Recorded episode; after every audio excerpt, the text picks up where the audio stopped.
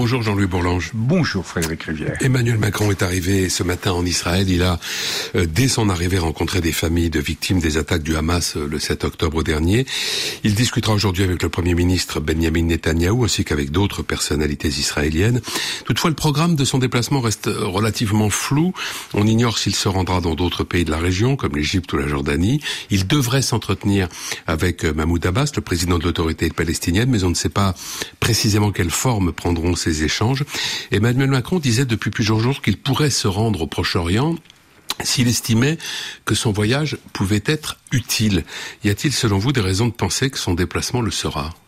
Écoutez, j'espère, je, trouve que c'est une euh, c'est une très bonne chose qu'il fasse ce déplacement. Je ne, je ne suis comme vous, je n'ai pas de détails sur la façon dont pratiquement ça va s'organiser. Je pense que d'ailleurs, euh, compte tenu de la situation dans la zone, on, on, on fait régner sur cette affaire un flou euh, sécuritaire assez justifié. Mais je crois que les objectifs politiques sont très clairs et très justifiés. D'abord, affirmer la solidarité profonde avec le peuple israélien qui est agressé d'une façon incroyablement violente et, et, ce qui a choqué tout le monde. Et euh, Israël a le droit d'être défendu, a le droit euh, de d'être protégé. Sa sécurité est un élément essentiel. Je rappelle qu'Israël a été créé par la volonté de la communauté internationale comme État libre et souverain, et on doit donc lui apporter son concours. Deuxièmement, il a le souci euh, d'agir au plus près pour essayer d'améliorer la situation humanitaire et celle des otages. Nous avons un certain nombre d'otages. Le nombre est encore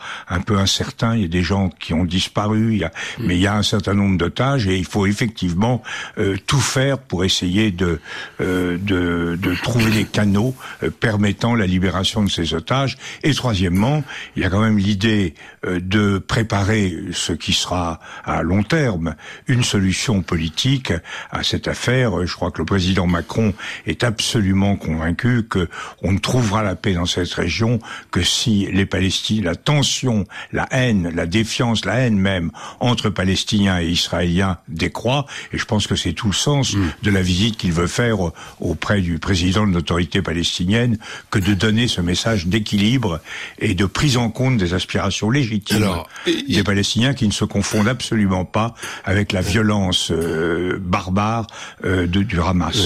Euh, Emmanuel Macron devrait en effet réaffirmer donc très clairement le droit d'Israël à se défendre, selon la formule, dans le respect du droit international, euh, soutenir la solution à deux États et euh, demander également, dit-on à l'Élysée, l'arrêt de la colonisation. Est-ce que, avec ce discours, Emmanuel Macron sera dans le bon tempo?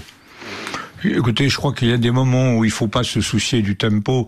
Euh, pour euh, euh, apporter une précision, je crois qu'il faut commencer par l'arrêt de la décolonisation, de la colonisation, parce que effectivement, les deux États, j'ai dit dans l'intervention que j'ai faite hier à l'Assemblée nationale que les deux États, c'était à la fois trop tard et trop tôt. trop tard parce qu'on a manqué, on, a manqué le coche à l'époque de d'Isaac Rabin, et notamment du fait de l'assassinat de Monsieur Rabin, et trop tôt parce que dans, dans l'état présent de violence, de haine euh, qui règne dans la zone, on peut pas effectivement faire naître comme ça deux États souverains, mais on peut préparer le terrain. Et préparer le terrain, ça, ça, ça veut dire envoyer des signes clairs de respect euh, des aspirations légitimes des Palestiniens, et notamment euh, l'arrêt de la colonisation. un, un, homme politique israélien aussi dur que le, le, baroudeur absolu qui était Ariel Sharon avait compris ça. Juste avant d'être frappé par le, l'attaque la, cérébrale qui allait l'emporter, qui allait le, euh, il avait très très bien compris qu'il fallait donner des signes clairs aux Palestiniens et dire qu'on on arrête la colonisation, parce que si on ne le fait pas, ça veut dire que ce qu'on propose aux Palestiniens, c'est à ceux de l'Ouest, expédition chez Monsieur Sisi en Égypte, qui n'en veut pas, et à l'Est, de l'autre côté, expédition chez le roi de Jordanie, et puis comme ça, il n'y a plus de problème. Ça, ça ne marche pas.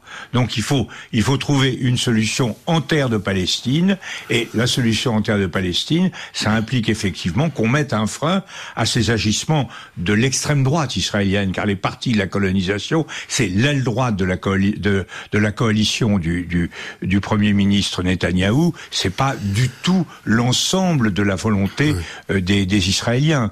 Et ben là, il faut effectivement donner un signe de ce côté-là, et je pense que quand on, quand la poussière sera retombée, quand l'offensive aura été, la contre-offensive aura été menée, quand on recommencera à dialoguer, euh, l'un des premiers signes à faire sera dans la euh, je crois, le, la, la, réorganisation de la politique israélienne qui sera nécessaire, ce mm. sera de d'arrêter cette politique très très dangereuse de colonisation à outrance. Lors du débat qui a eu lieu, vous y faisiez allusion à l'instant, qui a eu lieu hier à, à l'Assemblée nationale sur euh, la situation au Proche-Orient, euh, Elisabeth Borne a dit la France a une voix singulière dans cette région. Est-ce que c'est encore vrai?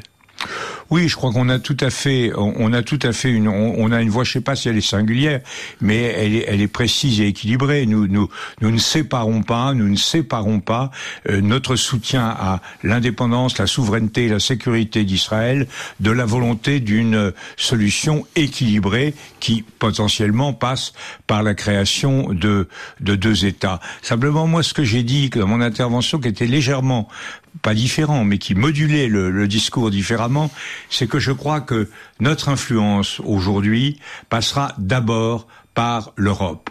Est-ce que l'Europe sera capable. L'Europe n'a jamais vraiment trouvé sa non, place. Non, justement, l'Europe, l'Europe jusqu'à présent a été à la fois très juste dans son inspiration et très faible dans sa volonté. Je l'ai dit, force, force des analyses, faiblesse de la volonté. Et nous avons, nous avons été les seuls, et en cela, les Européens ont, ont eu une voix singulière, même par rapport aux Américains. Nous avons été les seuls à creuser ce sillon de la nécessité du, d'une, solution à deux États. Et pourquoi l'avons-nous fait? C'est très simple. Parce que nous avons réglé notre problème européen sur cette base.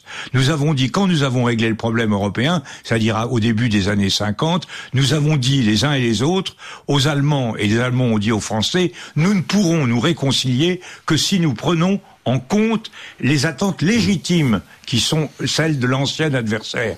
Et si vous ne reconnaissez pas les aspirations légitimes de l'autre, vous ne trouvez jamais la sérénité, la tranquillité, la paix et la sécurité. Et c'est ça le message que doit porter l'Europe. Elle est loin de le faire. Et, je crois que le rôle de la France, c'est effectivement d'essayer de mobiliser ses partenaires pour aller dans cette direction Mais et est-ce que l'Europe peser au Moyen-Orient qui est tout proche, tout proche de nous. Est-ce que l'Europe l'Europe et l'Union européenne est la bienvenue dans le, le, duo que forment les États-Unis et Israël dans ce conflit Écoutez, on est peut-être, je, sais pas si on est bienvenu, mais ce que je vois, c'est que l'alliance euh, un peu radicale qui a été conclue avec entre Trump d'un côté et, et Netanyahou de l'autre a produit le résultat que l'on voit. C'est-à-dire que Trump a vraiment durci les rapports internationaux en cassant les accords de Paris sur l'Iran, en transportant l'ambassade à Jérusalem. Il a créé une sorte de conflictualité et euh, le, Premier ministre israélien a, adopté une attitude assez différente de celle de ses prédécesseurs. Le résultat a été une tension excessive dans la zone et nous sommes de ceux, et je crois qu'il y a beaucoup d'États qui pensent comme nous, beaucoup de peuples qui attendent cette position, nous sommes de ceux qui disons qu'il faut, comme dirait l'autre, jouer moderato cantabile, qu'il faut calmer, faire baisser la pression, reconnaître les autres, essayer de trouver une solution d'équilibre sans jamais rien sacrifier aux exigences de sécurité d'Israël. Merci Jean-Louis Bourlange. Bonne journée.